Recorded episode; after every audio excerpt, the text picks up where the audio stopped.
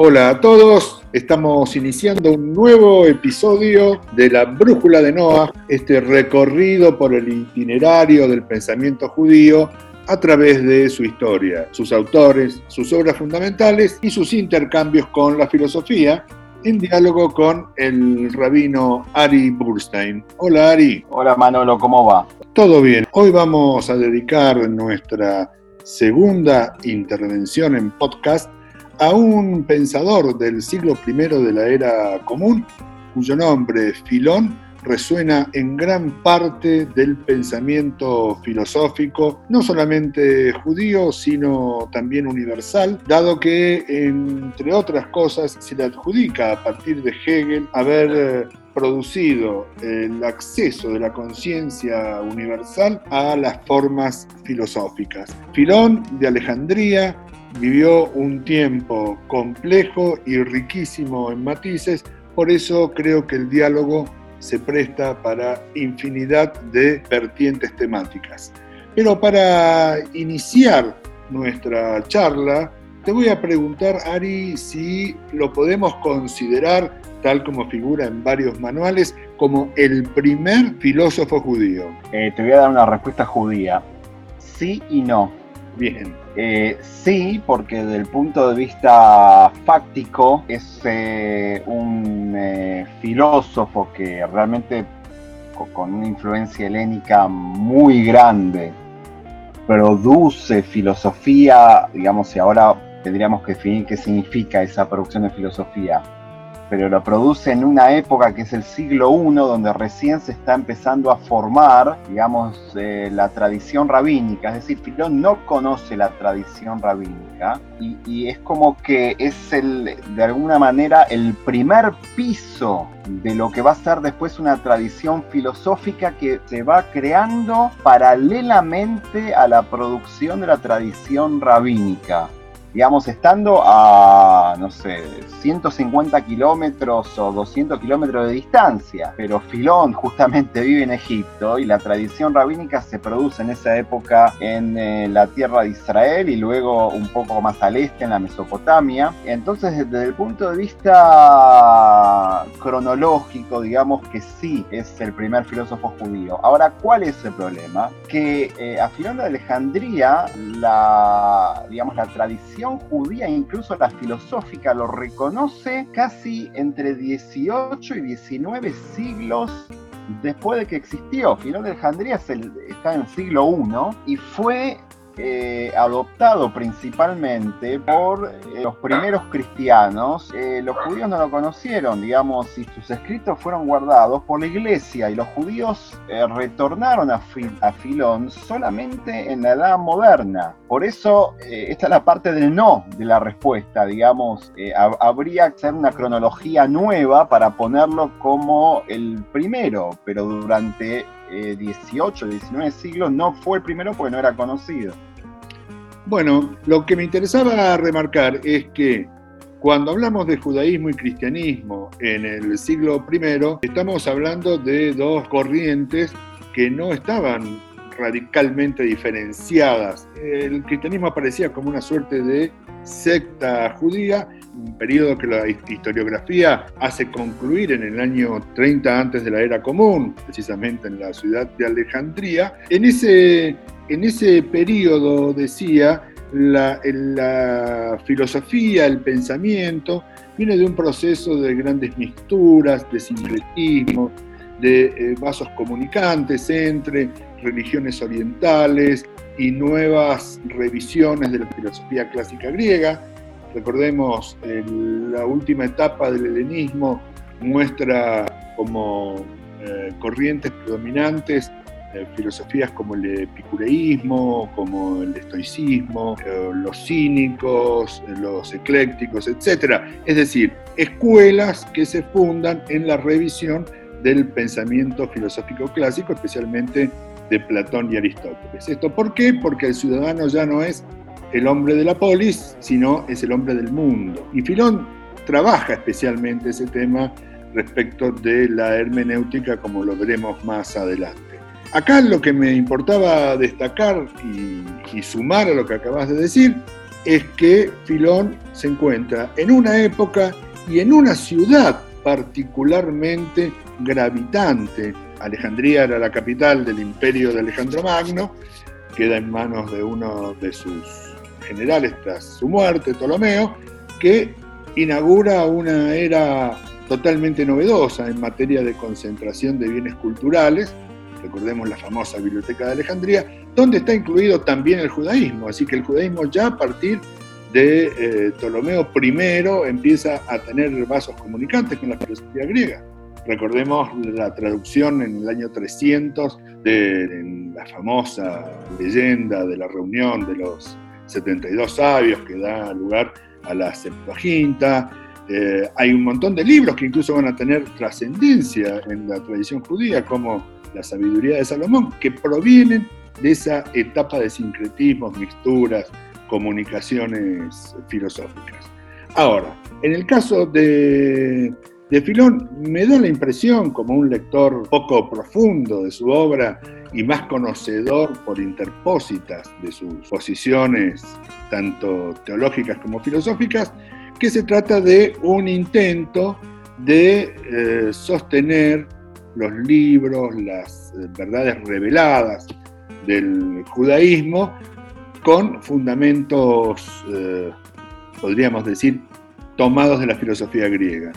Es más, eh, para Rodolfo Mondolfo, el notable helenista, la filosofía de Filón es concretamente una teología en la que la revelación constituye el momento esencial. Pareciera que todo está destinado a, sostener apologéticamente los libros de la tradición. ¿Esto puede ser así?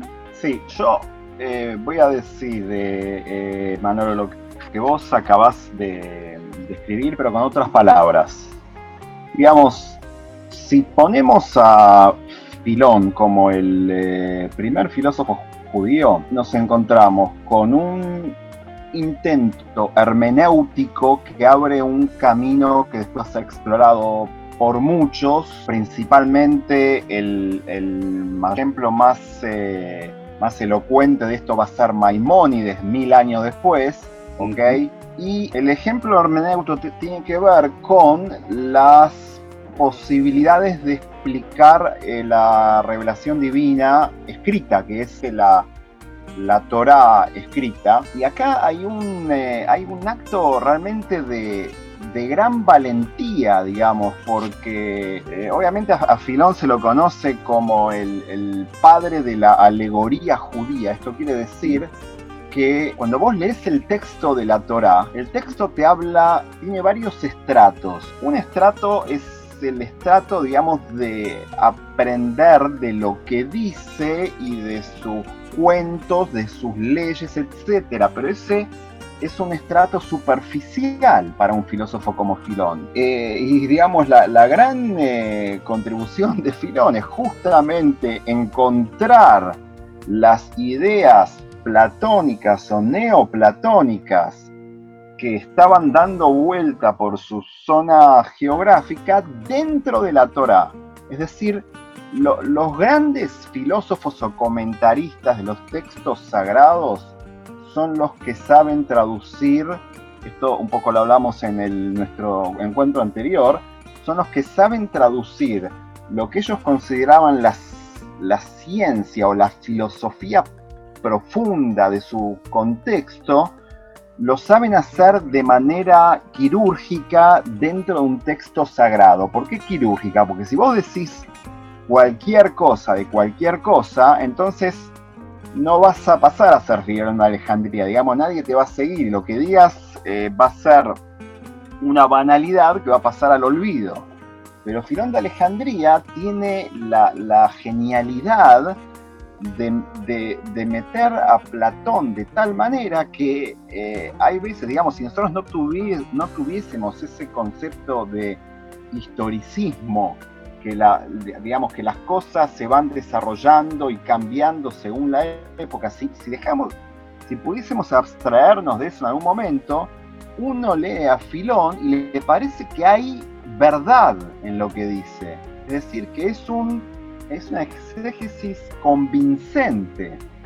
eh, ni que hablar que es muy profunda y sobre todo lo que tienen que tener los exégetas de, la Biblia es una inmensa sensibilidad al texto, digamos, pues no es solamente saber Platón, vos tenés que saber dónde, eh, cuáles son las rendijas o dónde hay ventanas abiertas para meter estas ideas y que no parezca un absurdo, ¿ok? Si querés te doy algún ejemplo.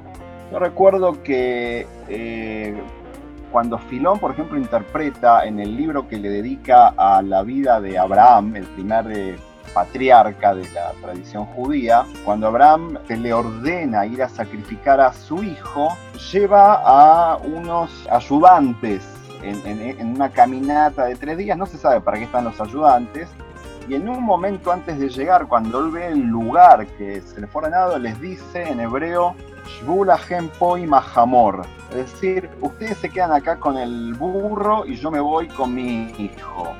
Ahora, la palabra Hamor es muy parecida en hebreo a la palabra Homer. Homer quiere decir materia. ¿Y qué es lo que dice Filón acá?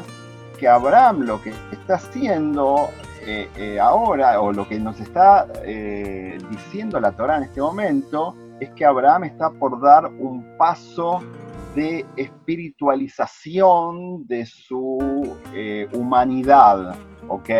Al, cumplir este, este mandato de Dios. Digamos, dejó el burro, que es la materia, lo dejó, lo dejó ahí, y nosotros sabemos que Filón siendo un comentarista en realidad de Platón, Platón llamaba el mundo de las ideas como el, eh, mundo de la perfección y justamente lo, que agregan los neoplatónicos, cada uno según su versión, es que eh, el hombre de alguna manera en este mundo tiene como que eh, ir perfeccionándose en esa gradualidad desde lo material hacia lo espiritual.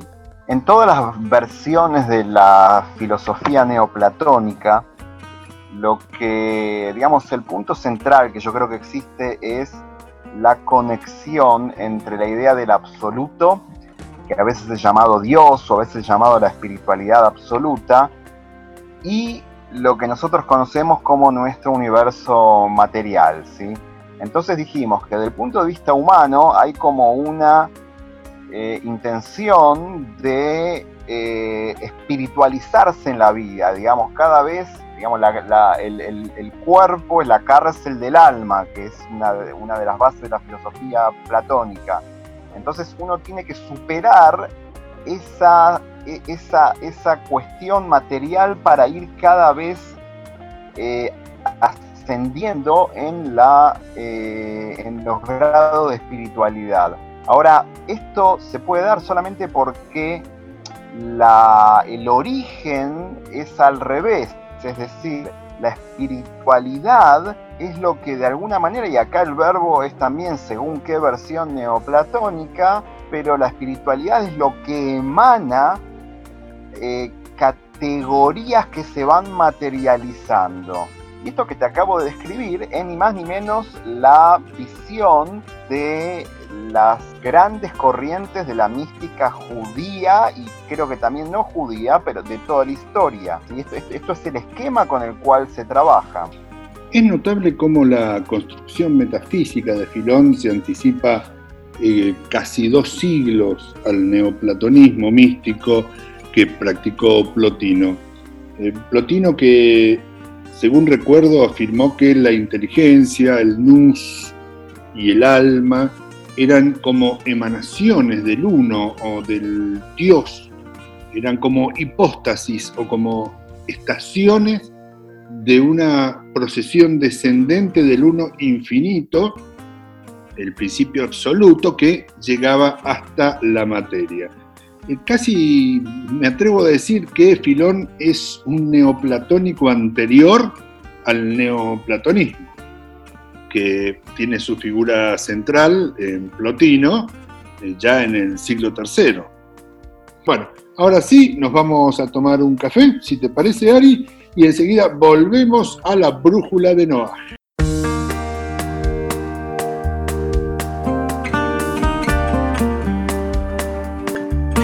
Bueno, retomamos la charla que veníamos desarrollando sobre la figura de Filón de Alejandría o Filo Judaeus, tal como aparece nombrado en algunos escritos, entre ellos uno del siglo IV, adjudicado al obispo Ambrosio de Milán, el maestro de Agustín de Hipona, de San Agustín, nada menos. No se lo menciona por casualidad, eh, hay que decir. Filón influyó decisivamente en la obra de los llamados doctores de la Iglesia y hasta podría decirse que fue su obra incorporada al bagaje de ideas que sostiene a la Iglesia Católica desde sus orígenes.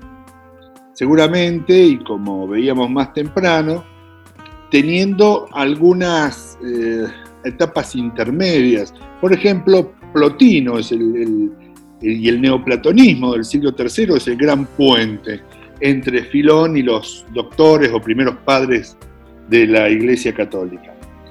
Eh, ahora bien, también como, como lo habíamos visto más temprano, la interacción con el judaísmo de su tiempo, y a pesar de la cercanía geográfica, como, como bien dijiste, Ari, no, no está claramente documentada. Pero, pero sí que la cercanía de ideas, esto sí se puede decir, eh, que en sintonía con, con, estas ideas hay una serie de cambios que ocurren en Judea, en, la tierra de Israel, pero notables cambios. Eh, empezando por eh, cuestiones metodológicas. Miren, veamos un poco. En la primera mitad del siglo I ya se afianzaron las escuelas y la práctica del fariseísmo, que era un movimiento político y social en gran, en gran medida y bien diferenciado de la línea oficial, podríamos decir, la de los saduceos, sostenida por la clase sacerdotal. Bueno, los, fariseos, que instituyen la institución de la eh, sinagoga y de los rabinos, tenían prácticas de lectura de la Torá escrita con características hermenéuticas bien, bien parecidas a las de Filón en lo que respecta al método alegórico. Digamos, una hermenéutica eh, o, técnica de interpretación y de lectura, eso es hermenéutica, con rasgos bien similares al momento alegórico del pensamiento de Filón de Alejandría. Y también este, hay que recordar que este movimiento no, no era una cuestión marginal, ni muchísimo menos, porque los evangelios han permitido tener para la posteridad una idea incorrecta quizás de lo que ha sido el fariseísmo, pero lo que nos interesa decir es que este movimiento se va a constituir después de la destrucción del Templo de Jerusalén en el año 70 de la era común por parte de los soldados romanos, de Tito, hijo del emperador Vespasiano, la oportunidad de recrear todo el judaísmo con el rescate, la salida secreta de la Jerusalén sitiada del rabino Yohanan Ben Sakai, y luego con los acuerdos de Yabnea que instalan esta nueva modalidad de judaísmo que va a ser el judaísmo que llega hasta nuestros días, el, original judaísmo genuino. Eh, en, este, en este movimiento, en esta, esta forma, en esta corriente judaica, hay un protagonismo central del Midrash, como se denomina a la, a la homilética rabínica, eh, sostenida fundamentalmente en lecturas alegóricas. Eh, lo, importante de acá es decir que esta, esta modalidad y esta corriente se van a convertir en el único judaísmo genuino a pocos años de la muerte de Filón, 20 o 30 años después de la muerte de Filón. En consecuencia, Ari, ¿no puede pensarse que existe algún tipo de vínculo entre estos dos desarrollos paralelos? Es decir, el pensamiento de Filón y Alejandría y el paradigma rabínico sinagogal que comienza a expandirse entre los judíos del mundo también en el siglo I? Bueno, la pregunta es muy difícil, la respuesta es muy difícil también porque tendríamos que hilar muy fino en cuestiones históricas y metodológicas. Yo en principio te diría que es negativa. Eh, porque a grandes rasgos, sobre todo lo que trasluce después eh, en, el texto de la Mishnah, que es un texto editado en siglo II, parecería ser que ahí hay una visión mucho más pragmática de la vida. Eh, y pragmática acá lo estoy oponiendo a la visión mística, digamos. Eh, mística en el sentido otra vez de como vos muy bien explicaste, Manolo, que, que Filón, que en realidad es Platón, pero después con Filón y Plotino y todos los neoplatónicos, pasa a ser clara, puede ser adoptado claramente por cualquier teoría eh, religiosa por el hecho de que es una base filosófica de cualquier mística, ¿ok? Y la base filosófica de cualquier mística, como también en el judaísmo se adoptó eh, de manera mucho más clara en el, al principio del medioevo, hay siempre como una eh, algo de lo que hay que hablar que está entre la tierra y el cielo. Eso tendríamos que también ahondar un poquito más no lo veo eso en la Mishnah, digamos, o en, los sabios que vivieron contemporáneamente a Filón. Los veo como mucho más prácticos, prácticos pragmáticos, mucho menos esencialistas incluso. ¿Ok? Te puedo dar algunos ejemplos que no, sé si tenemos el tiempo para esto, pero... Eh, tengo un ejemplo. Eh, dale, dale. Eh, por ejemplo, uno, hay una exégesis de que dentro de las leyes alimenticias eh, judías eh, no se puede comer una comida láctea con una comida de carne juntas, ¿ok? Ahora, por ejemplo, para los sabios de la Mishnah, si vos tenés un accidente en la cocina y se te cae algo que, eh, no sé, un pedazo de carne en, en una comida láctea, tenés que hacer una cuenta estadística de si ese pedazo es más grande o más chico de un sesentavo del total de la comida. Esto que parece algo raro, te lo estoy dando como un ejemplo, porque justamente hay acá esta estadística lo que refleja es una cuestión no esencialista pragmática, es decir, acá el pedazo de carne no jugó a la mancha de manera esencialista con, el, eh, con la comida láctea, sino que se produce otro tipo de cálculo, ¿ok? Que tiene que ver más con el pragmatismo. Ahora, eso por un lado. Por el otro lado, y tiene también que ver con lo que vos dijiste con respecto al, al comienzo de la tradición cristiana, y está en parte también comienzo el comienzo de la tradición judía, incluso podríamos decir que también en la Torá está este problema, eh, siempre existe el dilema, la pregunta, la duda, etcétera, de si entre el Dios infinito y el universo, y ni que hablar el ser humano finito, hay alguna clase de intermediario. ¿Ok? Y esto es un problema en todas las tradiciones religiosas. Por ejemplo, los eh, los neoplatónicos lo resolvieron de esta manera, digamos, diciendo que hay eh, como categorías de espiritualidad.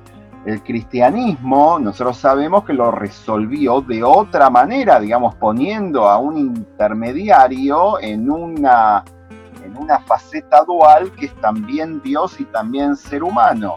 Ahora, el judaísmo acá hay, eh, es más complicado decir, digamos, porque es, eh, según cada época se dio creo que una respuesta diferente. Yo personalmente identifico mucho con la versión que intenta eh, anular el rol del intermediario, que siempre se lleva a la comisión, digamos, de alguna manera, y que muchas veces también le anula la capacidad, digamos, de autogestión eh, creativa y activa, proactiva, de las personas. Muchas veces, muchas veces la, digamos, la persona deposita en el intermediario lo que él mismo debería hacer. Te interrumpo, pero el, concepto de reflejo, el concepto especular, a partir de Plotino estoy pensando, tiene mucho que ver, es decir, los inteligibles, estos intermediarios entre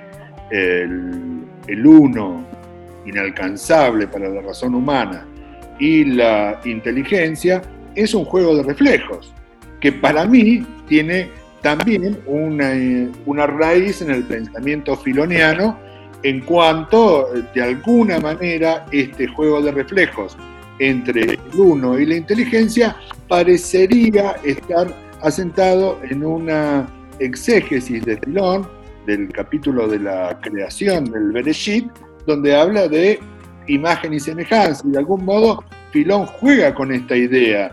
Este, es decir, la criatura creada sería de algún modo imagen de una imagen. Filón introduce claramente el concepto de logos, que nosotros lo hemos discutido en otras eh, oportunidades, pero logos sería la inteligencia divina, que es como, y acá hay toda una, muchas versiones acerca de cómo se interpreta esto, digamos, si es parte de la, del Dios infinito o si es algo creado e independiente. Esto es según la versión, pero eh, también, digamos, este, esto es un síntoma del problema que acabamos de describir, es decir, si incluso en, en teorías que son muy abstractas, se necesita un, un intermediario para conectar lo infinito con lo finito. ¿Ok? Yo lo que quería eh, dar un ejemplo de la, digamos, de la ambivalencia que hay en esto. Por ejemplo, el rol de Moisés en la Torá, que está considerado el gran profeta de, toda, de todas las épocas, digamos. Eh, Moisés es claramente un intermediario, pero posiblemente la Torá hace lo imposible para borrarlo de la misma Torá cuando termina su cuando su rol se, se, termina, digamos. Por eso el Moisés no sabemos de dónde está enterrado para no venerar algún lugar específico. Y lo que seguimos de él son sus enseñanzas, no, no su... Eh, es más, de su personalidad lo que aprendemos según la Torah es de sus errores, no, no, no de que haya sido un, un eh, puro sin, eh, sin ningún tipo de error en su vida. Por eso la Torah es ambivalente, lo pone como intermediario, porque al parecer hay un problema no sé, de captación o de abstracción de la mayor parte de las personas, pero cuando cumple su rol, lo que sigue vigente es su enseñanza y no su persona, ¿ok? Y esta ambivalencia después va a ser en culturas, de las culturas religiosas sobre todo, eh, llegando, no sé si querés, hasta el caudillismo, no sé, de hoy en día, siempre va a ser un... Eh, un problema esta cuestión a tratar. Ya que mencionas la figura de Moshe, del Moisés bíblico, me hiciste recordar una idea del escritor Gilles Deleuze que, hablando precisamente de esta comunicación, de este intercambio entre el pensamiento judío y el griego, dice que el primero, el judío, parte de figuras y el segundo, el pensamiento griego, parte de conceptos. Es decir, que hay como una racionalidad distinta entre las dos formas de pensamiento. Bueno, ahora sí, me despido del rabino Ari Burstein y de ustedes. Espero que estén todos bien. Los esperamos y muchas gracias por la compañía.